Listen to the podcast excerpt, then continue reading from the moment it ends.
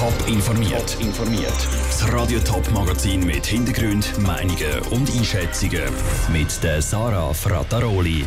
Warum in Schulen noch gesungen werden, in Kinderkrippen aber nicht und wie der Kanton Thurgau gegen das Fischsterben im Bodensee aktiv wird, das sind zwei von den Themen im Top informiert.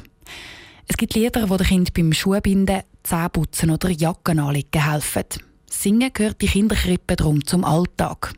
Letzte Woche hat der Bundesrat Singen in der Öffentlichkeit wegen der Corona-Pandemie aber verboten. Nur die Schulen sind von dem Verbot ausgenommen, die Krippen aber nicht. Wie ein Singverbot die Arbeit in den Kitas einschränkt und was für kreative Alternativen die Kita-Betreuer gefunden haben, im Beitrag von Niki Stettler. Du nimmst dein Band in jede Hand, verspürst die Bänder ganz rasant. Hast du den Schleifentrick erst raus, sehen deine Schuhe prima aus. Solche Lieder gehören zu den tagtäglichen Ritualen in praktisch jeder Kinderkrippe. Sie sollen den Kleinen helfen, sich auszudrücken und auch ganz neue Sachen schnell zu lernen.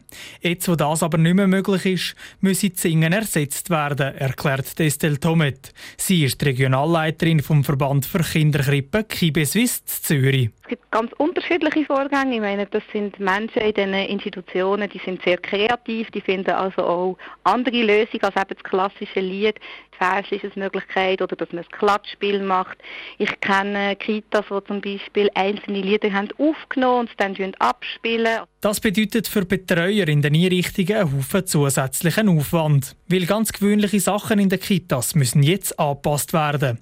Die Betreuer haben das aber im Griff. Es ist ein Zusatzaufwand, aber es ist ihre Kernaufgabe und ihre Kernkompetenz. Es sind pädagogische Fachpersonen, die eben genau gute pädagogische Angebote gestalten können. Und jetzt ist es halt mit der Rahmenbedingung, dass man nicht singen soll. Trotzdem sehe die Zusatzaufgabe, die Kinderbetreuer haben, nicht zu unterschätzen. Die Kitas haben schon vor dem bundesrätlichen Verbot freiwillig auf Singen verzichtet. Und darum fällt es ihnen jetzt ein bisschen leichter, gute Alternativen zu finden.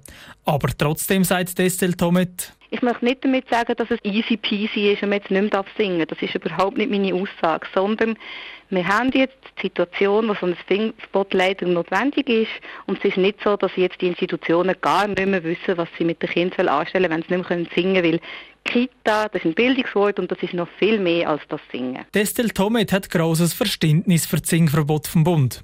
Was sie aber nicht ganz versteht, ist, dass es in den Volksschulen immer noch erlaubt ist.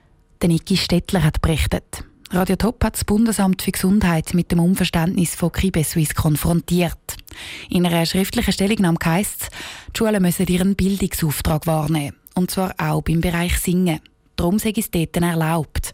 Andere Ausnahmen, zum Beispiel für Krippen, sind im Moment aber nicht möglich.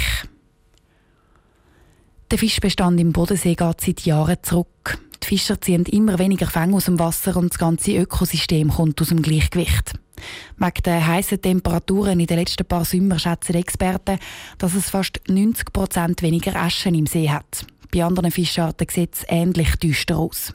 Der Kanton Thurgau wird diesen Rückgang jetzt stoppen. Er startet darum ein Pilotprojekt. Das soll helfen, um den Fischbestand wieder aufzubauen. Der Ruud Schmenzi hat sich das Projekt vom verantwortlichen Biolog erklären lassen. Gottliebe zwischen dem Bodensee und dem Untersee ist der neue Lebensraum für die Fische entstanden. Diese Stelle ist ausgelassen worden, weil es dort eine gewisse Strömung hat. Die ist wichtig für den Sauerstoff vom Fischleich. Aber auch der Wasserstand passt perfekt, erklärt Dario Moser von der Thurgauer Jagd- und Fischereiverwaltung. Das ist etwa so zwischen einem halben Meter bis eineinhalb Meter tief. Und was man dann eben gemacht hat, ist eigentlich so eine linsenförmige Kappe aus Kies draufgeschüttet, die zwischen 20 und 30 cm dick ist. Und etwa 1000 Quadratmeter in der Fläche. Das entspricht etwa der Fläche von knapp vier Tennisplätzen. In dem Kies können dann eben gerade die Aschen leichen. Dass dann die auch wirklich dort hingehen, sich vermehren, hat es aber noch mehr gebraucht als nur eine Kiesfläche. An einzelnen Stellen hat man dann noch unter dem Wasser Totholz eingebracht und das verankert mit so Holzpfählen.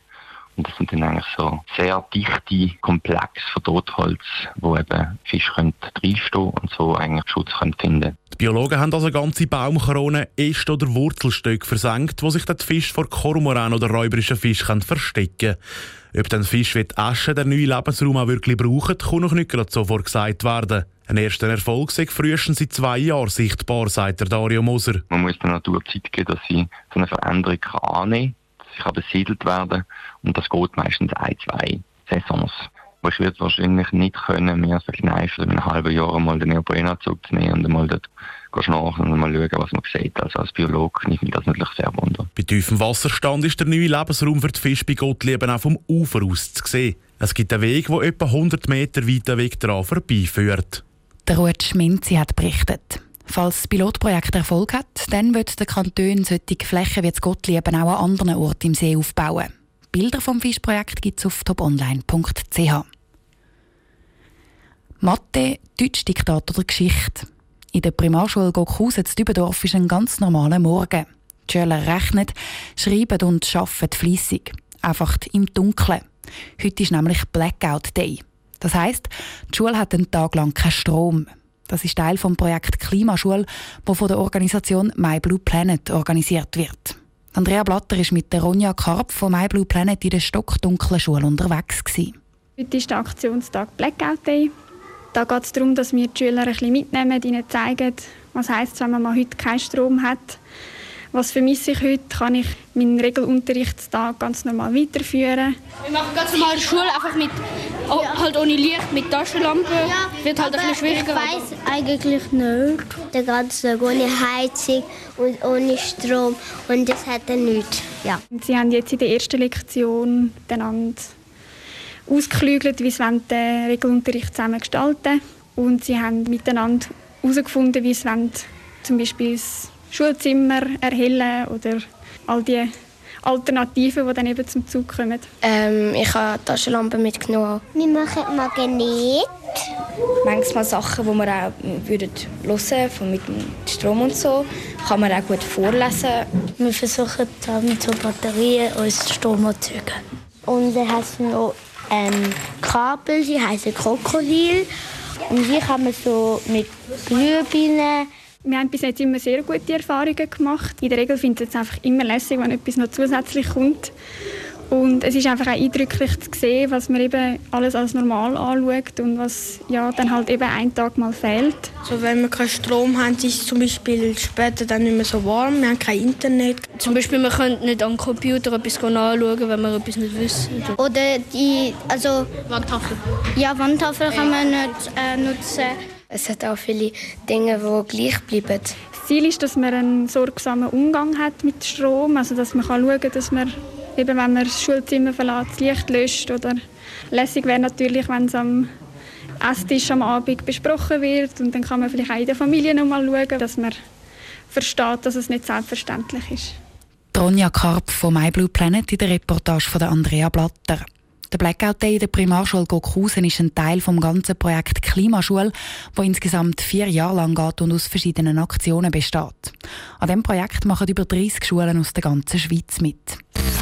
Top informiert, auch als Podcast. Mehr Informationen gibt es auf toponline.ch.